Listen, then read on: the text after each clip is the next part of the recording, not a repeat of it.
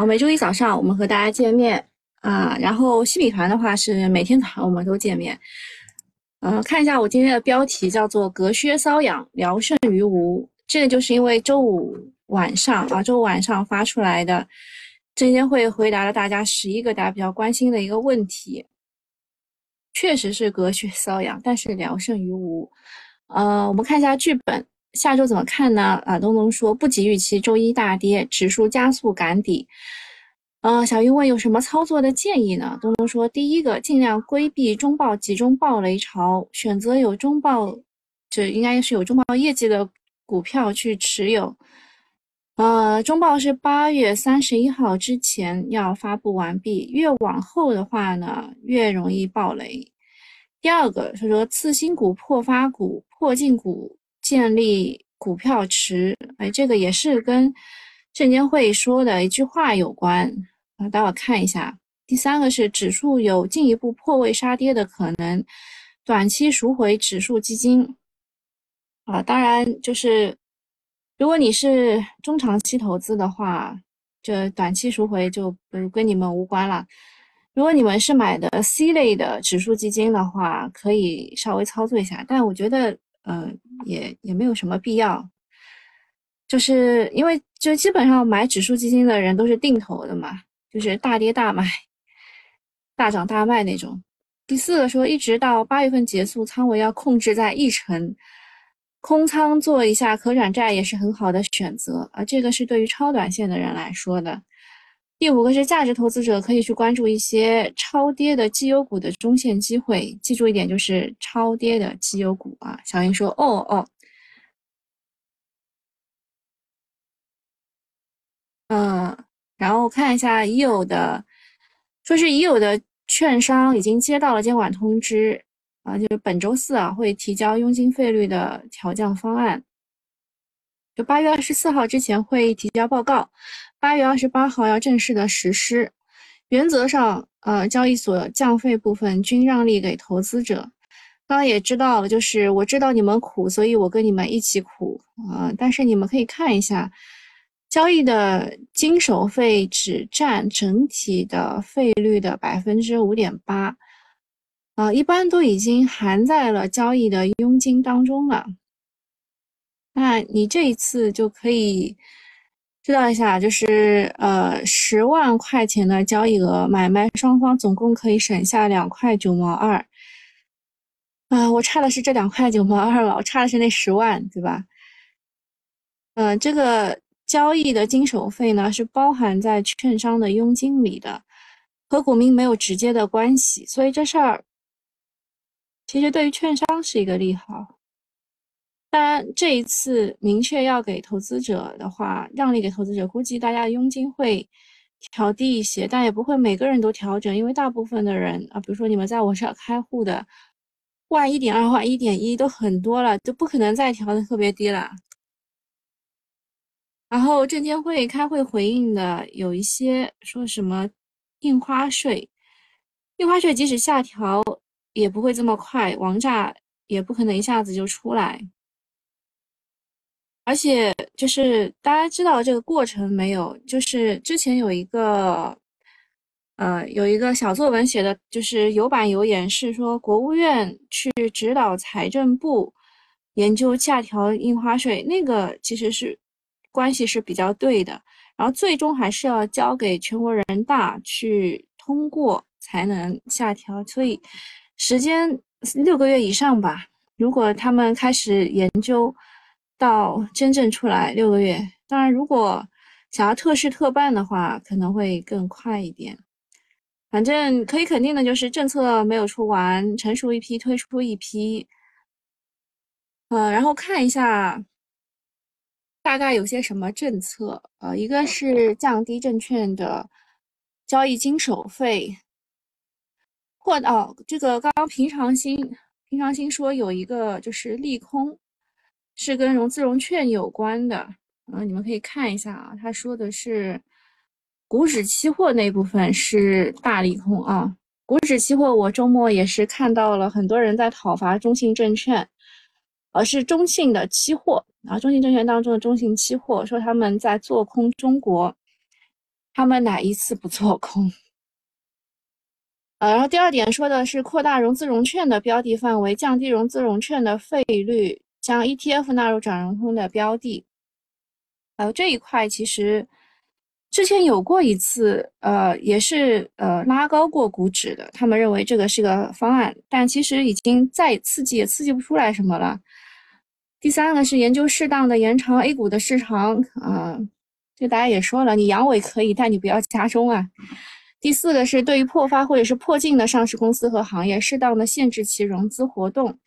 这个就是为什么东东跟大家说，大家可以最好在次新股当中建立一个破发或破净的股票池，啊，就是因为这个原因，就大家都会想办法把自己的股价搞上去的。有一些已经开始回购了，啊，第五个是推动央企加大上市公司并购重组审核力度，将优质资产通过并购重组渠道注入上市公司。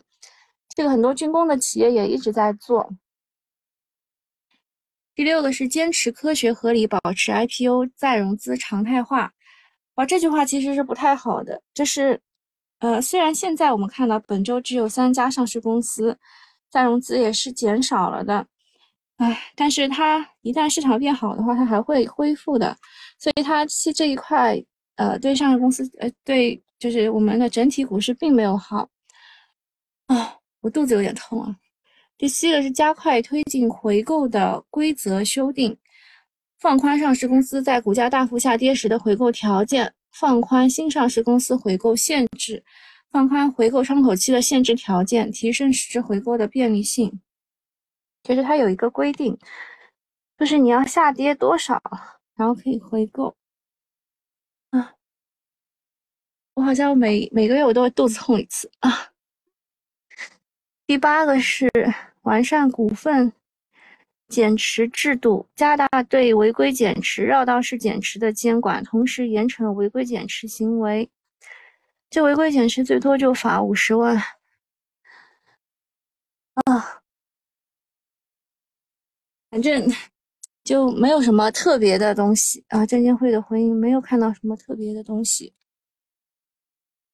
嗯，下面是新华社发文说在。七二四的重要会议之后，证监会也明确了一揽子的政策措施。周五的时候搞了一个支持股市十二条，然后周末的时候，央妈金融总局证监会也开了电话会议。晚上新华社出来力挺资本市场，这个组合拳还是很罕见的。但是中概股 A 五零、美股。都在大跌，给人的感觉就是无视领导讲话，不把官媒放在眼里，空头这么嚣张。对，很多人周末都在骂中信期指，因为他们又在加空。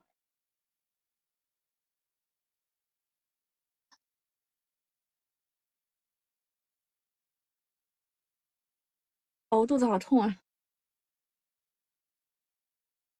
啊，多放 PPT，大家截图，呃，那也没有什么关系，呃讲话是讲懂了。下一个是再融资收紧，啊，其实我刚刚也讲了，IPO 本周是就三只，确实是放缓了，而再融资呢是终止了三十多家，加上回购有好几十家，这些都是真金白银的利好，虽然力度不算特别大，但是 就是 IPO 其实，嗯。就是就是挺厉害，但是其实是大小非的减持和再融资也非常的厉害。比如说，一五年到二零二三年的上半年，再融资从市场圈走了九点七万亿，减持三点二五万亿，IPO 二点八三万亿，券商佣金一点八二万亿，印花税一点五三二亿，呃，一点五二万亿，这些合计起来就是二十万亿。就是你如果进来玩的话，这些钱是大家一起一起承担的。总之就是，嗯，太难了啊，吃相太难看，还是要真金白银啊，还是要真金白银进来才会抬升股市。但是救市的人也不是啊，大风刮来的钱，如果大家没有达成一致的话，他救一救他也会被蒙，所以。向上难，向下简单。啊，接下来讲一下房地产。房地产呢，呃，周五比较大的一个消息是，恒大申请破产保护。但其实破产保护和破产清算不是一个东西，大家都有一点点搞错了。破产保护就是在我想办法的期间，你不要来呃清算我的资产。然后有一个地产很厉害，就是龙湖。龙湖说他今年的债基本还清了。嗯，总之就是房地产应该也不会有大的行情。但是救还是在救的，至少我们国内掏空六个钱包，啊，保交楼这件事情还是要做的。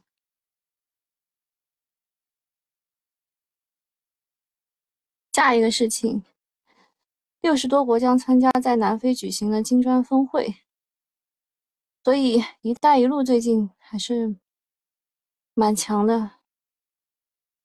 除了这个八月二十四号、八月二十二到二十四号金砖峰会以外呢，九月十三到十四号会在香港举办第八届“一带一路”的高峰论坛，而今年还是“一带一路”的提倡的十周年，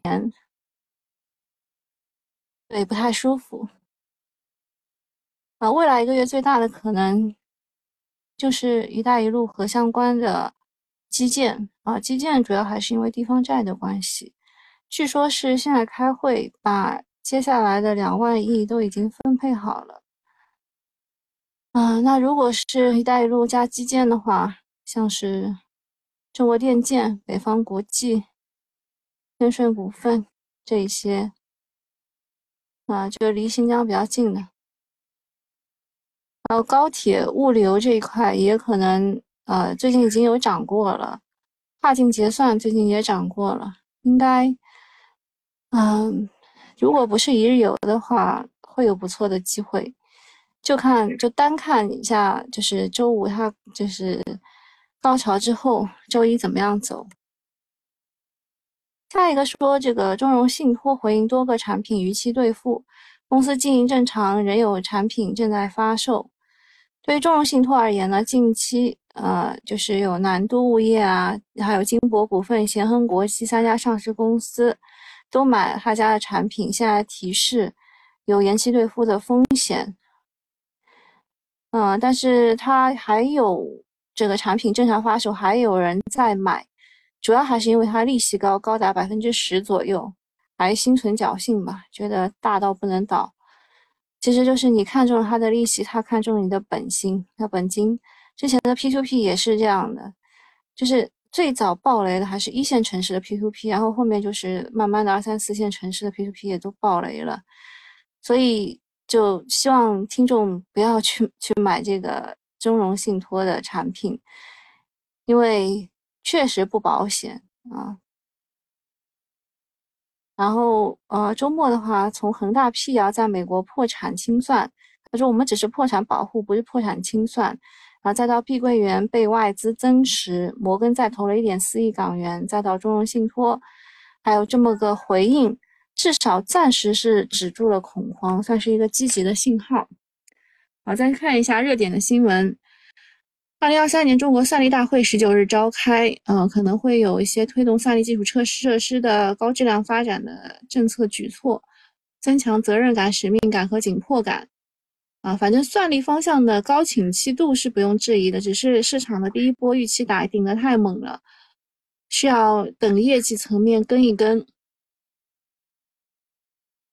第二个是讲一下接盘资金吧，权益性的这个基金的发行份额只有七十二点七七六亿份，再陷入冰点。此外呢，就是多只基金宣布延长募集期。今年的权益基金普遍是不尽如人意，导致了新的基金的募资额大幅的萎缩。与之对应的就是 ETF 的份额明显的增长，甚至是年内跌幅超过百分之二十的医疗 ETF 最新的份额还是创了历史新高，基民们的投资偏好发生了明显的变化，大家情愿投一个主题类的基金，也不愿意做一个呃主动型的基金的配置，就他们认为基金经理不太靠谱啊。还有大部分的人都去买了这个量化的基金。呃，第三个是房地产报啊，点评房地产行业称风险加剧，期待调整优化政策尽快落地。地产行业长期看下行周期已经形成，短期看由于承担着防风险和稳经济的重要任务，也存确实存在一些政策的空间。呃，第四个是国内的首份线上非学校外培训的呃办学许可证。下发了，明确了培训机构准入标准和管理红线，算是给行业吃了定心丸。像之前有人不是有个网红跑到新东方门口骂嘛，对吧？啊，未来如果拿到拿到这个许可证的话，啊，你就没必要骂了啊。然后骂完人的网红还跑去带货了。第五个是新冠的变异毒株 EG5，在全球的感染病例呈现上升的趋势。呃，主要还是很多地方呃三阳出现了，呃，我身边确实有二阳的啊，然后引发的重症是微乎其微，很多人都是不发烧的，呃，主要还是在澳大利亚这些地方，因为我们夏天，他们冬天嘛，冬天很利于病毒的传播，还是要看一下就他们那边的变异毒株的感染的致死率的情况。呃，后面后面就不是，呃，就是大家可以听到了，呃，大家有什么问题啊？有人问半导体还可以搞吗？我之前也跟大家讲过的，半导体其实是分的，比如说像呃，射频芯片、模拟芯片、存储芯片这些的库存降低会比较快，那它的拐点就会比较早，还有一些。呃，就不太好。还有一些就是其他的芯片，它的拐点可能在四季度都不一定有能拐出来。啊，默默细语说，上市公司股权结构不合理，要是原始股东减持了，就不能获得控制权，还会减吗？稀释股权才是最重要的。嗯，这一块其实也有人提的，说原始股东至少要持有百分之三十的这个股权，目前还没有具体情况。啊，还有还有什么问题吗？呃，说什么要歇着？呃，也还也还 OK，就是现在好多了，它是一阵一阵疼。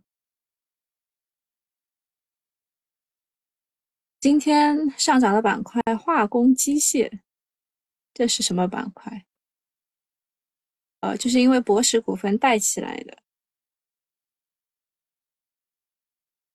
哦，基本上就是周末，周末就是聊的比较好的那些，什么“一带一路”什么的，基本上都没有怎么涨啊。倒是这个周末在聊的环保股有一些涨了。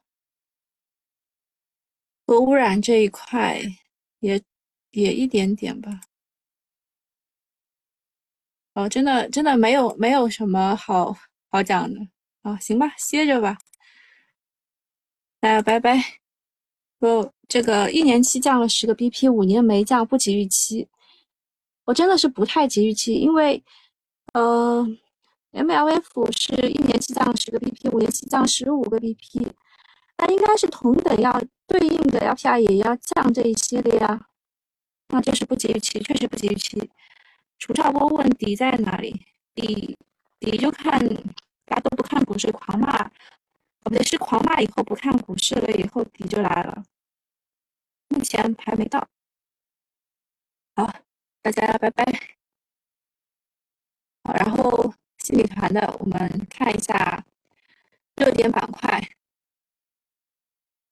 热点板块，首先是大金融这一块，呃，其实给大家选的都是，呃，很小盘的股，包括了太平洋、首创证券、华林证券，这一些主要是因为弹性会大一点，然后“一带一路”这一块的话，也是小盘股啊。像我们之前有讲过哈汉华通，因为它是国资委旗下最小盘的一只股了，它最近是连续两个二十厘米。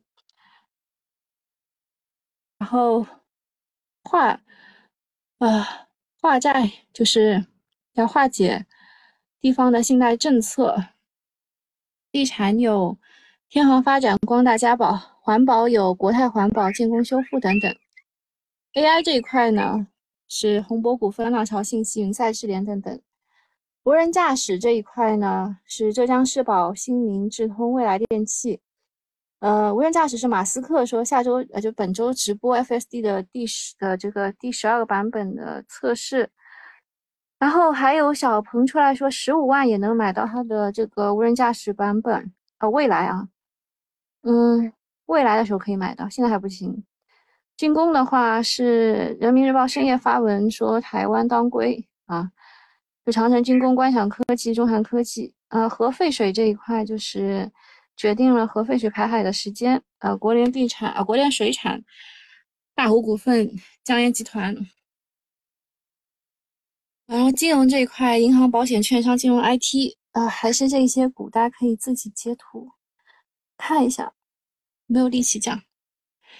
一带一路啊，就是有轨道交通、汽车零部件，还有机械设备，也是截图看一下。然后铁路设备也是一带一路的分支，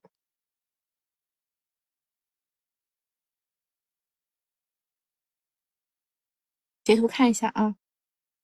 然后再讲一下机器人，机器人的话，现在竞争压力越来越大了，有些股就是只要只要有身位优势的还能炒一炒，其他的就后面的补涨很难涨。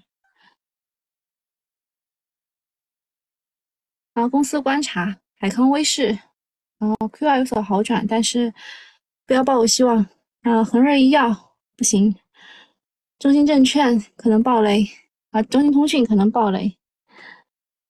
好，公司观察，今天有个新股，可以申购也可以不申购啊，大家自己截图吧，实在想不动。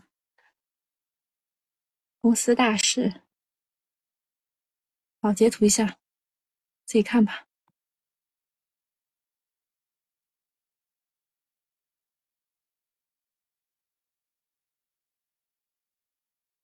我再给大家放一下啊。